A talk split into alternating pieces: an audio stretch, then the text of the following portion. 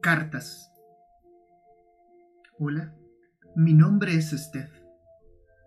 Fue lo primero que quedó grabado en la memoria de un, en ese entonces, introvertido e inseguro Guillermo Bascur. Fue lo primero, pues lo segundo, sin una pizca de duda, sería el rostro de Stephanie. Memo, como le decían al chaval, tendría solo 14 años cuando se encontró de frente con esa niña, no mayor que él, y que, aún así, marcaría gran parte de lo que él mismo habría de recordar 43 años después, en alguna de las muchas entrevistas que daría durante su carrera. No obstante, eso sería después pues en ese momento, sorprendido ante esas simples palabras como quien ha visto el Aleph, no sería capaz de comprender, ni siquiera tantito, que en esos ojos, en esos profundísimos y hermosos ojos, estaba contenido el motor de su propia historia. En estos, él se vería tan pequeño que, en una suerte de épica personal, desearía con toda su alma llegar a ser lo suficientemente importante como para verse enorme dentro de ellos. Una idea nacida, cabrá aclarar, de la lectura revuelta y comprometida de poemas muchos, cuentos varios y novelas infinitas, en una época en que, creo, aún predominaba el olor al libro. En cierto modo, ese fue el día de su iniciación. Días después, Guillermo, aún adaptándose a la nueva escuela, creería reconocer en su nerviosismo frente a Stephanie lo mismo que había leído en las páginas de sufridos y trágicos poetas que, en aquel instante, no se hubiera atrevido a juzgar ni de buenos ni de malos.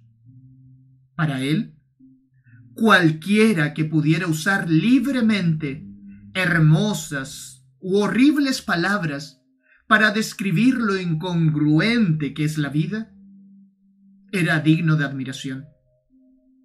Memo, sin duda, se sentía orgulloso de poder sufrir junto a ellos. Aunque lo anterior no restaba al hecho de que frente a ella, aun con todos esos versos luchando por salir, Guillermo actuara de forma tan desastrosa, acomplejado y temeroso por un montón de ficciones adolescentes acerca del amor, del futuro, de sí mismo como si se protegiera de un entorno duro y violento si no te hacías uno con él. Qué poco favor hace la escuela a los poetas. Soy un extraño, se diría continuamente, al no sentirse a gusto en ningún lado, y, en consecuencia, cobarde, pues para evitar las preguntas de sus profesores y cualquier pesar de su familia, optaría por actuar en complicidad con el sistema. El buen alumno, el estudioso, el respetuoso, etcétera, etcétera. Hasta que un día se atrevió. Un día nublado en un otoñal Guadalajara, Memo escribiría su primera carta a Steph. El tema, sus ojos. Si la lees hoy, seguramente te parecerá cursi, llena de metáforas sobrecargadas, comparaciones infantiles y abuso de la rima. Terreno prohibido este último para el poeta contemporáneo. Empero, sus palabras más íntimas estaban ahí. No importa que su mejor texto naciera 40 años más tarde.